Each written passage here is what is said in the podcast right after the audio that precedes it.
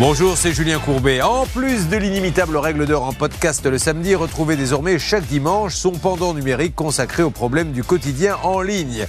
Comment naviguer en toute sécurité sur Internet, comment éviter les arnaques par mail ou par SMS qui sont légion? Et comment protéger vos données personnelles? Ce podcast répond ici à toutes les questions que vous vous posez sur les nouvelles technologies.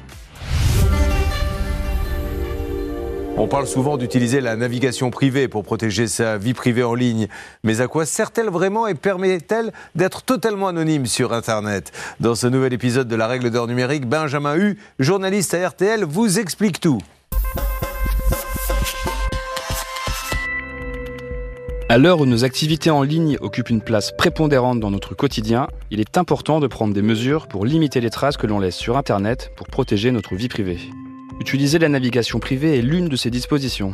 La navigation privée est une option des navigateurs web qui permettent de dissimuler un certain nombre d'informations quand vous surfez sur Internet. Pour l'utiliser, il faut taper la commande CTRL MAJ N sur PC ou commande MAJ N sur Mac. Elle est aussi accessible en sélectionnant Nouvelle fenêtre de navigation privée dans la barre de menu. Lorsqu'elle est activée, le navigateur n'enregistre pas les données locales de votre session. Ça signifie qu'aucun historique n'est sauvegardé sur votre appareil. Ni les recherches que vous faites, ni les mots de passe et les données que vous tapez dans les formulaires. Et les cookies déposés par les sites internet sont supprimés et bloqués. Quels sont les avantages de la navigation privée? Utiliser cet outil permet de préserver votre confidentialité en ligne. Les informations qui sont bloquées ne peuvent plus être utilisées par les annonceurs, les moteurs de recherche et les sites internet pour vous cibler avec de la publicité vous réduisez la quantité de données personnelles que vous laissez derrière vous. En revanche, votre expérience de navigation ne sera pas personnalisée. YouTube ne vous suggérera pas de vidéos en lien avec vos vidéos précédentes, et les publicités ne prendront pas en compte vos recherches passées. Comme la navigation privée ne garde pas les sessions actives, elle est une option pratique si vous utilisez l'appareil de quelqu'un d'autre. Vous pouvez vous connecter à vos comptes et vous déconnecter sans laisser de traces du nom d'utilisateur ou du mot de passe enregistré. Certains disent aussi qu'il vaut mieux utiliser la navigation privée pour obtenir de meilleurs prix si vous cherchez un hôtel ou un vol, car certains sites de voyage peuvent afficher des prix plus hauts selon la localisation ou s'ils détectent que vous vous connectez souvent.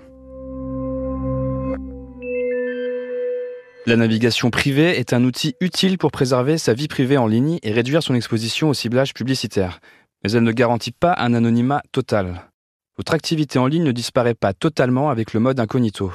Votre adresse IP, le numéro associé à votre appareil quand vous naviguez sur Internet reste visible par votre fournisseur d'accès à Internet, votre employeur ou votre établissement scolaire. En cas de besoin, les autorités peuvent donc demander à voir la liste des sites visités par votre adresse IP. La navigation privée n'évite pas non plus le suivi de l'activité de vos comptes. Une fois que vous êtes connecté à Facebook, même en navigation privée, les outils de suivi interne au réseau social continuent de vous tracer. Il faut aussi avoir à l'esprit que la navigation privée ne vous protégera pas davantage contre les virus, les arnaques et les logiciels malveillants.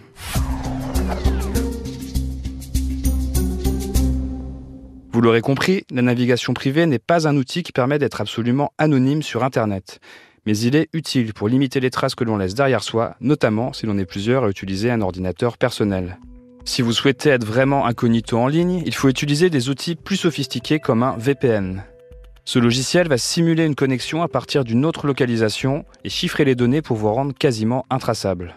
Mais tous ces outils n'offrent pas les mêmes garanties et leur utilisation est souvent payante. Merci d'avoir écouté le podcast La règle d'or numérique. Pour découvrir nos autres podcasts qui décryptent les arnaques du quotidien, n'hésitez pas à vous abonner à l'émission Ça peut vous arriver ou toutes nos plateformes partenaires.